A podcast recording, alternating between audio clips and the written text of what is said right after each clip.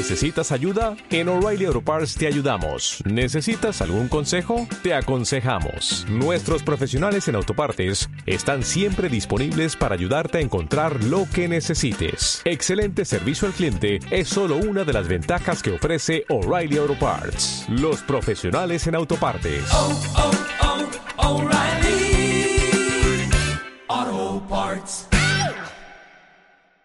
Buscamos crear conciencia en muchas áreas de la vida. Y lo que busca la práctica del yoga es realmente trabajar con todas las capas, desde el ámbito emocional, mental, físico, energético. Cuenta que la práctica restaurativo terapéutico puede ser como una puerta abierta para cualquier tipo de, de personas.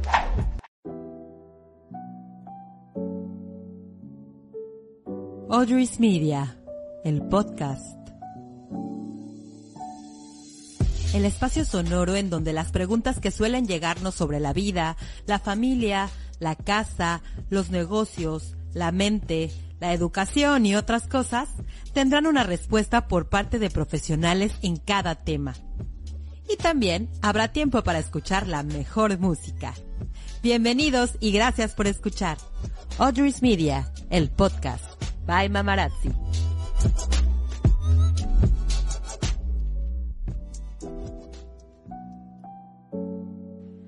Hola, ¿cómo están? Bienvenidas y bienvenidos a un nuevo episodio de Audrey's Media by Mamarazzi. ¿A ti te ha dolido mucho el cuello? ¿Has sentido tensión en los hombros, en la espalda baja? Pues yo no sé tú, pero yo sí, y muchas veces.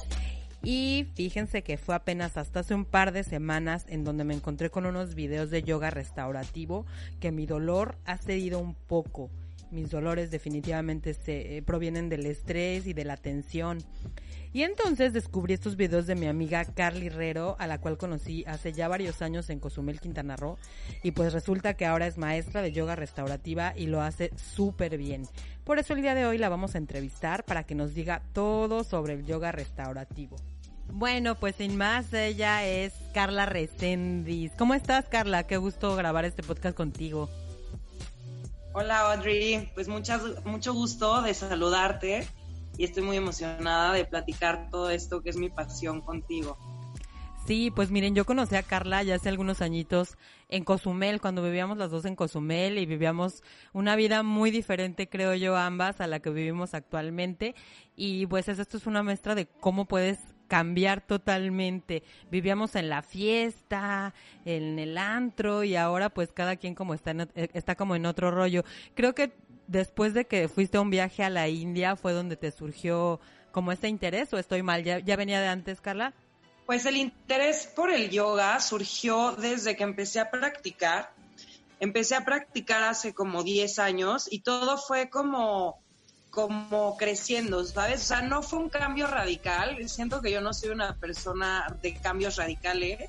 Fue bastante paulatino. Entonces empecé a, practicar. Entonces eh, creo que el cambio no fue radical, realmente fue bastante paulatino en mi caso. So, hay, hay personas que no somos radicales y todo empezó con mi práctica. Empecé a practicar hace como 10 años, ¿no? Que me invitaron a, a un estudio y me gustó muchísimo. O sea, yo creo que esa primer maestra, que se llama Pilar Gómez, fue la que marcó muchísimo mi camino en el yoga y me empezó a motivar, me hizo sentir muy bienvenida. Entonces, a partir de eso empecé a priorizar, empecé a decir, pues, ¿qué me gusta más? Si estar desvelada o poder ir a practicar yoga diario. Y así fue como empezó y después poco a poco más amigos me fueron jalando y en un encuentro nacional de yoga que organiza el Instituto Mexicano del Yoga, conocí a mi primera maestra que se llama Brigitte Longville y de ahí ya ahora sí todo empezó a cambiar como mucho más rápido. ¿no? Ya después de dos años que me certifiqué la primera vez, me fui a la India sola y yo esperaba encontrar a mi gurú, iluminarme y todo. No sucedió. Caí en un momento no el mejor para, para llegar en agosto. En verano es época de monzón en la India, entonces cierran muchas cosas y hay mucha vacación. Es la época de la independencia india, etcétera, pero sí fue como un redescubrimiento a mí misma y cuando regresé me volví a topar con más maestros y en particular con una con la que he estado practicando ya por casi cuatro años, que se llama Ñana Dakini, y Kavindu, mi maestro de meditación, que la verdad me han, me han, me han ayudado a aclarar muchísimo eh, lo que es el yoga y cómo practicarlo. Ok. Oye, y ahorita que mencionaste esos nombres como Kavindu y así, ¿tienden como a cambiarse el nombre? ¿Cómo estás? Explícame eso que siempre he tenido como duda.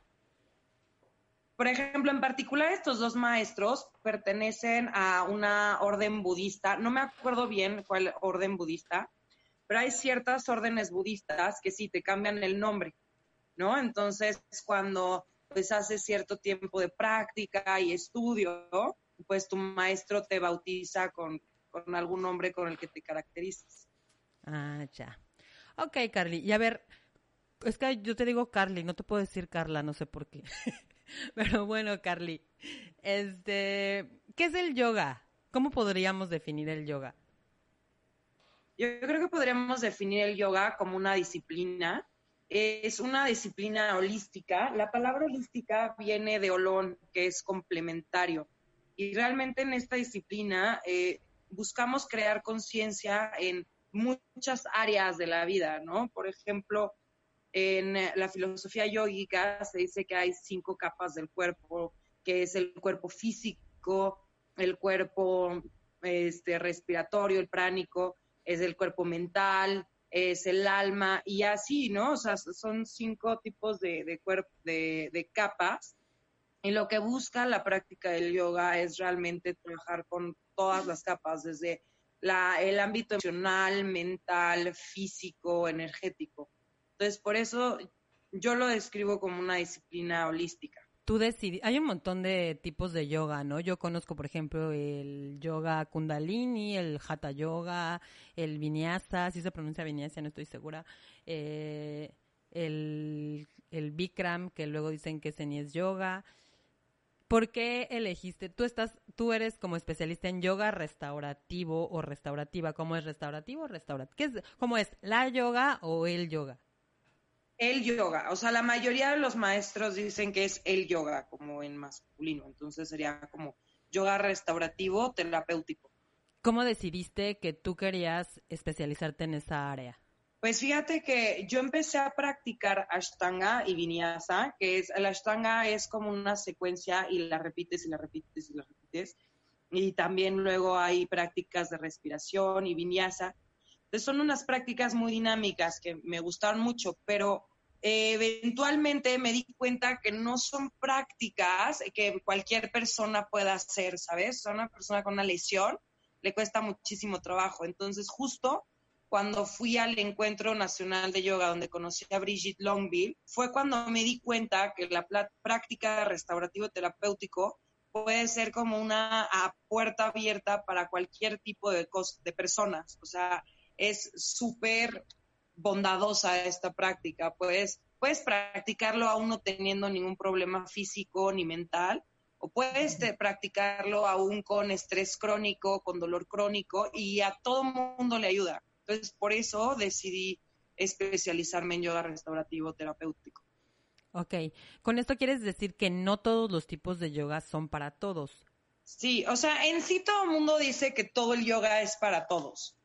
Pero hay ciertas prácticas, por ejemplo, Bikram, que te encierras en un cuarto y elevan un buen la temperatura y es súper húmedo. Para ciertas personas con tipos de, de, situaciones, pues no lo vas a encerrar en un cuarto, punto a alguien con hipertensión, no lo vas a encerrar en un cuarto con calor a todo lo que da y mega esforzándose, ¿no? Ese tipo de prácticas no funcionan para todas las personas. Hay gente a la que le funciona muchísimo y está perfecto, pero no es para todos. En cambio, el restaurativo siempre encuentras la manera de adaptar la práctica al practicante y no al revés. ¿Sí me explicó? Sí. Ok, entonces, pues el, el restaurativo sí podría ser para todos. Es que luego hay unas posiciones en los otros tipos de yoga bastante, digamos, retadoras, ¿no? Claro, y ese tipo de posturas lo que hace con tu gente primeriza, gente tímida, es que pues al ver eso dices, no, pues yo no jamás podría, ¿no? Igual y sí, pero eso hace que desde antes de empezar te frustres, ¿no? Entonces, pues, ¿cómo vas a empezar una práctica? Exacto, como que ya desde antes de empezar creas una barrera. Y no es la práctica en sí, sino la persona que observa esto. Y yo siento que la mayoría de las personas pueden llegar a trabajar su cuerpo de manera impresionante, pero todos los cuerpos son distintos. Oye, he visto que en tus videos que el yoga restaurativo utiliza algunos instrumentos. ¿Qué instrumentos se usan en el yoga restaurativo? Pues mira, o sea, muchas veces utilizamos, en el yoga le decimos props, pero también le puedes decir herramientas o instrumentos. Y pues realmente puedes hacerlo sin nada. O lo que yo te recomiendo es, por ejemplo, una cobija. Las cobijas son súper versátiles y más las que usamos en el yoga, porque las puedes doblar, enrollar, volver a doblar, desdoblar y sirven para hasta taparte, ¿no? En un shavasana se hace frío. Y este otra otra cosa que usamos mucho es el cinturón. El cinturón porque nos ayuda mucho a crear resistencia, a soportar, a hacer tracciones, ¿no? Eh, crear espacios. Entonces también por eso usamos mucho el cinturón, pelotas de goma este, porque en yoga restaurativo y terapéutico se han incluido muchas prácticas que vienen de otras disciplinas como la fisioterapia. Por ejemplo, una disciplina que, que ha inspirado mucho la práctica de yoga restaurativo ha sido el Feldenkrais, que es esta, este trabajo con el movimiento, con el cuerpo, con con eh, la inteligencia somática, el conectar tu mente con las sensaciones de tu cuerpo a través del movimiento, a través de sentir. Y por ejemplo, ahí no necesitas nada, absolutamente nada. Pero, por ejemplo, también usamos mucho sillas, son útiles, pero por ejemplo, eh, cada quien, todo el mundo en Occidente tenemos una silla en casa, entonces eso es fácil de conseguir, ¿no? Eh, bloques, eh, pero en vez de bloques puedes usar un ladrillo, un tabique. De hecho, el primer maestro que empezó a usar bloques es, es como una leyenda, es un mito urbano, ¿no? Eh, fue BKS Iyengar, que fue el que empezó con esta onda del yoga restaurativo. Y él se le ocurrió empezar a usar bloques porque tenía un estudio de yoga y enfrente del estudio de yoga había una construcción y se asomó y vio los ladrillos de construcción, literalmente, y empezó a usar esos. ¿Sabes? Entonces, realmente no necesitas algo así súper elaborado para hacer tu práctica, pero lo que sí es fundamental es tener creatividad, ser creativo y saber qué usar, cómo usarlo. Oye, y por ejemplo, ¿cuáles, ¿cuáles serían las posturas básicas de un yoga restaurativo? Pues básicas, básicas no hay. Este, como por lo mismo que te digo que se esta práctica adapta mucho más la práctica al practicante que buscar que el practicante se adapte a la práctica. Pero, por ejemplo, hay una postura fundamental que es la que usamos mucho al principio, que se llama postura de ocho puntos, que prácticamente todo mundo lo, lo puede hacer, que es acostarte en el piso con las rodillas flexionadas, pies en el piso, y esto ayuda mucho a relajar la tensión de la espalda. ¿No? Ya que eh, no solo se quite la tensión de la espalda, sino que también el nervio vago, que es un nervio que corre desde tu cerebro por toda la espalda hacia los órganos, se relaje. Entonces es una postura muy restaurativa. Hablando de restaurar, ¿no? La palabra que significa realmente es como em, regresar, ¿no? Eh, quitar el daño, pues. Entonces, lo que buscas es, equilibrar a tu cuerpo para que haya una, un, buen funcionamiento orgánico y nervioso. ¿Qué puedo esperar yo de una sesión de yoga restaurativo? Por ejemplo, si traigo dolor de cuello, como te platicaba que era mi caso cuando te pedí ayuda, ¿qué puedo esperar? Nada, la verdad. pues es que lo, lo mejor que puedes hacer para al llegar a una clase o sea, si ya sabes que vas a una clase restaurativa, sabes que te va a ayudar a bajar los niveles de estrés. Entonces, eso es básico para quitar tensiones. Muchas de las tensiones en el cuerpo es esta tensión emocional que se somatizó en alguna parte de tu cuerpo que no logró salir. Entonces, si vas con la expectativa de algo, muchas veces esa es la expectativa como que como que esperas tanto y de repente dices, híjole, y, no logré lo que quería, ¿no? Porque estás distraído en algo. Entonces, yo lo que recomiendo es si vas a una práctica, sabes que, te va a ayudar. O sea, e, eventualmente si es un maestro que está conectado y ha estudiado y, y, le echa ganas, sabes que te va a ayudar, aunque sea muy básica la práctica, ¿no? Entonces es llegar y poner mucha atención, ser, despertar una actitud súper curiosa en cuanto a lo que sientes, en tu experiencia vivencial y realmente eso, eso te va a sacar, te va a dar resultados súper gratificantes al final de tu práctica. Fíjate que, que yo, como tú dices, yo, yo iba con unas expectativas muy bajas cuando, cuando hice tus videos porque he hecho de todo, así de todo. Fui al fisioterapeuta, fui al quiropráctico, fui, he ido a un montón de lugares para este dolor de cuello que te digo que tengo. Y, de, espalda, baja, desde, que, desde que estaba embarazada. ¿Cómo vas? es, lo, es a lo que voy. Realmente cuando yo hice tus videos dije, bueno, pues los voy a hacer, a ver qué onda, ¿no? Pero en verdad que sí sentí una diferencia. Yo creo que es cuestión también de ser constante porque bueno, ahorita ya también me duele, pero los he hecho dos veces, pero definitivamente sí sentí una diferencia después de terminar de, porque hice los dos seguidos, hice la secuencia que tienes ahí en tu canal de YouTube para el cuello y también para eh, la espalda baja, y luego hice el de escápulas o algo así, ¿se llama? Liberando tensión, cintura escapular, sí. Ándale, y realmente me sentí súper bien, o sea, sentí que mi, que mi dolor bajó, o sea, definitivamente. Entonces, sí funciona. Ay, pues muchas gracias. Eso es lo que me, más me motiva y me inspira a seguir estudiando y a seguir practicando, porque, eh, claro, la fisioterapia ayuda muchísimo, la ortopedia ayuda muchísimo, pero la cuando hablamos del yoga, estamos hablando, como lo explicaba al principio, de una disciplina más que ve diferentes puntos de la vida humana, no solo el cuerpo disasociado de la mente o de la energía o de las emociones. Y el punto de las emociones a mí me encanta porque muchos crecimos como reprimiendo las emociones, ¿no? No llores, no te enojes, no, no, no te pongas muy feliz, ¿no? No, no puedes hablar de emociones con tus papás porque todo el mundo se pone incómodo. Entonces, eso, eso hace que, se somaticen tensiones en el cuerpo, ¿no?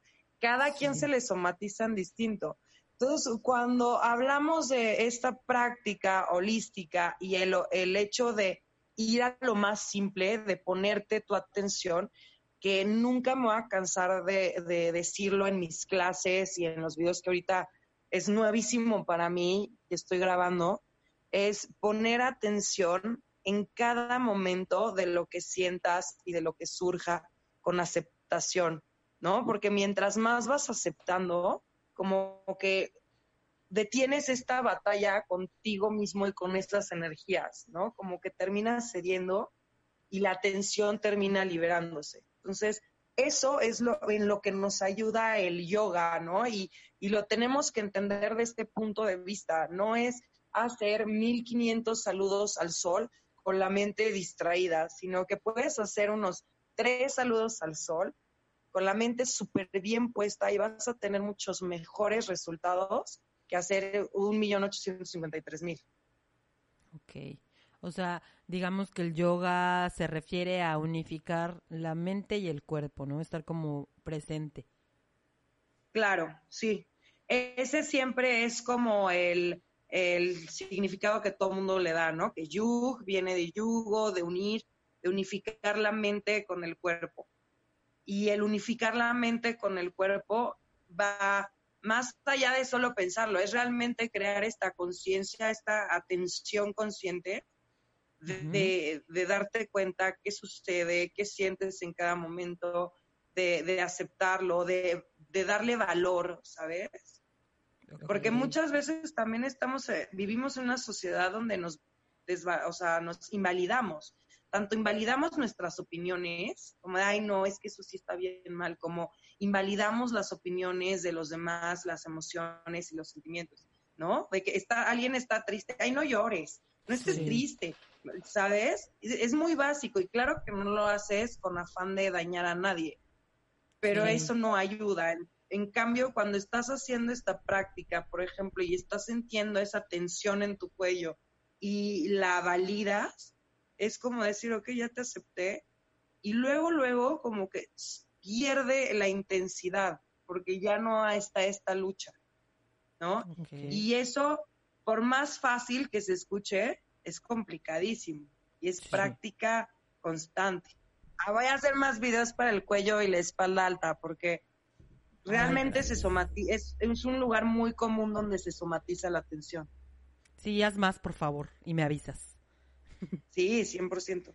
Oye, y hablando precisamente de la constancia, ¿cuántas veces a la semana o cada cuándo recomiendas tú realizar esta, esta, yo- este yoga restaurativo? Si tienes el tiempo y el espacio y la disciplina de hacerlo diario, diario estaría genial. Pero si no tienes ni el tiempo, ni el espacio, ni la disciplina, por lo menos unas dos veces a la semana, pero en el Inter, ir como creando esta conciencia, como abrir una, despertar como esta actitud de receptividad, de, por ejemplo, estás sentada trabajando en la computadora y llevar tu atención a sentir el cuello, decir, ok, ¿cómo estoy poniendo mi cuerpo? ¿Cómo me estoy sentando? ¿Qué hace que mi cuello se tense? ¿Qué hace que mis hombros se tensen? Entonces, ir cambiando de posición. Por ejemplo, tengo un maestro que siempre nos decía, ¿no? Que le preguntas, ¿cuál es la mejor postura de yoga? Pues la mejor, o sea, no hay mejor postura de yoga ni de en el mundo para sentarte ni nada, pero la peor postura es la que mantienes durante mucho tiempo. Entonces, el cambiar de postura es súper importante y hacerlo con mucha conciencia, darte cuenta qué te sirve, qué no te sirve, ¿no? El irte a dormir. No sabes los, a la cantidad de alumnos que tengo que me dicen, es que siempre me despierto con un dolor aquí o. Y le digo, ¿cómo te duermes? Así. Y oye, ¿crees que eso afecta tu posición al dormirte en el dolor que tienes recurrente? Sí. Pero la gente no quiere cambiar, Audrey. ¿Y cómo, le haces para, cambiar, la forma en que duermes?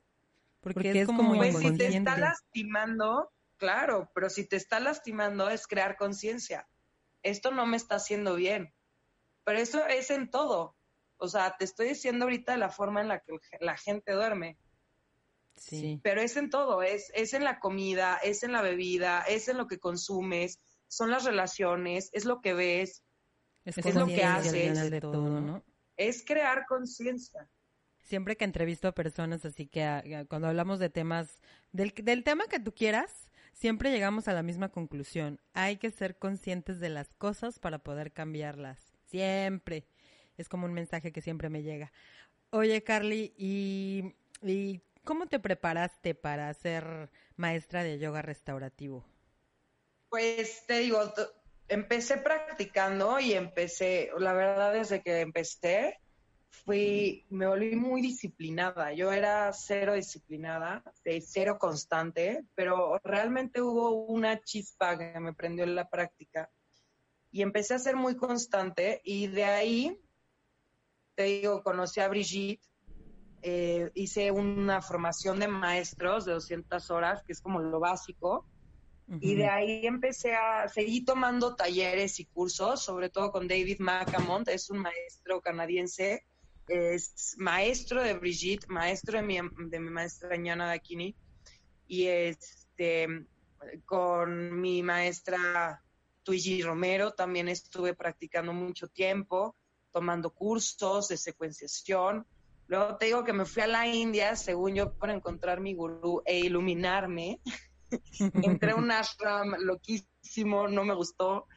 Entré en shock cultural, me fui a encerrar en un hotel cinco estrellas un par de días, hasta que dije, ya, si estás aquí, pero no resultó, ¿no? Es, es como la expectativa, ¿no? Yo llegué con millones de expectativas a la India, nada se logró, pero cuando solté esas expectativas fue muchísimo aprendizaje. Allá vi que había una formación para maestros especializada y con varios diferentes maestros como Rosemary Atri, que, que habla mucho de inteligencia somática, es una delicia practicar con ella. Anmoxi, que habla de la práctica con adicciones, es súper interesante. Ahí conocí a Ñana Akini, a Kabindu. Brigitte Longville estuvo presente también. Eh, Andrea Borboya, que es directora de una escuela aquí en México que se llama MUCTA, que es una escuela que la verdad ha brindado mucho. Y entonces, pues ahí este, me seguí formando, conocí más a fondo a Ñana, a Ñana Dakini, y entré a su escuela y empecé otra formación. Entonces, estoy, estamos hablando que en Yoga Espacio, que es la escuela de Ñana Dakini, fue mi tercera formación. Eh, la primera fue de 200, la segunda de 300, la tercera de 600 y ahorita estoy terminando otra formación de 300 horas para maestro. Entonces, lo que a mí me ha motivado es que mientras más estudias, te das cuenta que tienes súper, que ser súper cuidadoso, que tienes que investigar bien.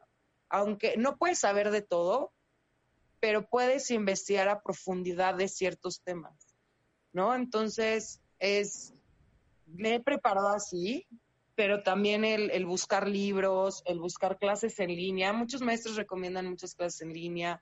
leer, el, tu práctica personal es lo que más te enseña, porque es donde puedes crear empatía con, con tus alumnos, ¿no? Yo que me he lesionado la rodilla, me he lesionado la espalda por descuidos, ¿no? Es cuando llegan a mí con problemas de rodilla o espalda pues ya, ya, ya hay más empatía, ¿no? Para crear este, una práctica. Oye, pues sí, es que nunca dejas de aprender aparte. Oye, y ahora que mencionas esto de que de lesiones, ¿para qué lesiones? Debe, debe ser que el yoga restaurativo nos sirve más para algún tipo de lesiones, ¿no? ¿Qué tipo de lesiones nos ayuda más el, el yoga restaurativo? Pues mira, principalmente a las contracturas por tensión. Pero hay mucha gente este, que ha evitado em, operaciones de escoliosis, de este, hernias em, discales. Eh, por ejemplo, para operación de cadera no siempre se logra evitar la operación, pero practicar yoga terapéutico ayuda mucho para la recuperación, con tu para evitar operación de rodilla cuando hay lesiones en meñiscos o lesiones en ligamentos cruzados, es muy importante. Eh, lesiones en manguito rotador, fíjate que las lesiones en el manguito rotador, que es un grupo muscular que está en donde está tu escápula u homóplato, que es el que te ayuda mucho a mover el brazo, son muchas veces causadas en prácticas de yoga, ¿no? Entonces tenemos que tener mucho cuidado con la movilidad de los brazos y aún así en yoga terapéutico restaurativo puedes lograr eh, este, rehabilitar esta zona del cuerpo, ¿no? Lesiones de hombros, eh, tensión en cabeza, digo, en cuello, dolor de cabeza. Ay, pues buenísimo. Oye, pues voy a esperar ansiosa esos nuevos videos que subas de, de cuello y de espalda y de todo, la verdad. Voy a hacer todos los que tienes. Te los recomiendo muchísimo a todas las mamarazzis, a todos los, los que están escuchando este podcast. Les recomiendo muchísimo hacer estos ejercicios, sobre todo si tienen alguna lesión o si tienen estrés, o sea, todos, ¿verdad? Muchísimas gracias, Carly. La verdad es que el mundo del yoga es inmenso a mí no deja de gustarme y de interesarme y cada vez que practico yoga me siento súper bien, así es que pues lo haré más seguido. Por favor, dinos dónde podemos encontrarte, si tienes fanpage, dónde das clases para ahora que termine esta, esta situación, pues los que viven en Ciudad de México puedan ir a tus clases. Claro, en Instagram estoy como carly.rero, R-E-R-O, y en YouTube, mi canal de YouTube también es Carly Herrero. Y ahí me pueden ver, voy a estar subiendo material, estoy organizando clases. Eh, en la Ciudad de México generalmente doy clases privadas a domicilio y tengo un estudio en Pedregal y también estoy por abrir un estudio en Insurgentes Mixcuac, nada más que, que esta crisis mundial termine. Pues bueno, Carly, muchísimas gracias. Me dio muchísimo gusto hablar contigo. Gracias por, por estar en el podcast de Mamarazzi, Audrey's Media, Media by Mamarazzi. Espero pronto platicar nuevamente contigo para que nos hables pues un poquito más a fondo de, del yoga y todo este mundo tan, tan increíble.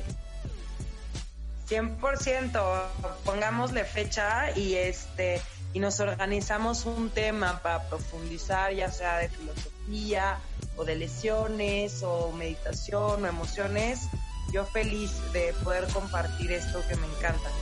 Súper. Pues mil gracias, Carly. Te mando un beso, un abrazo. Gracias por estar aquí y gracias a todos los que nos están escuchando el día de hoy. Hasta luego, hasta la próxima.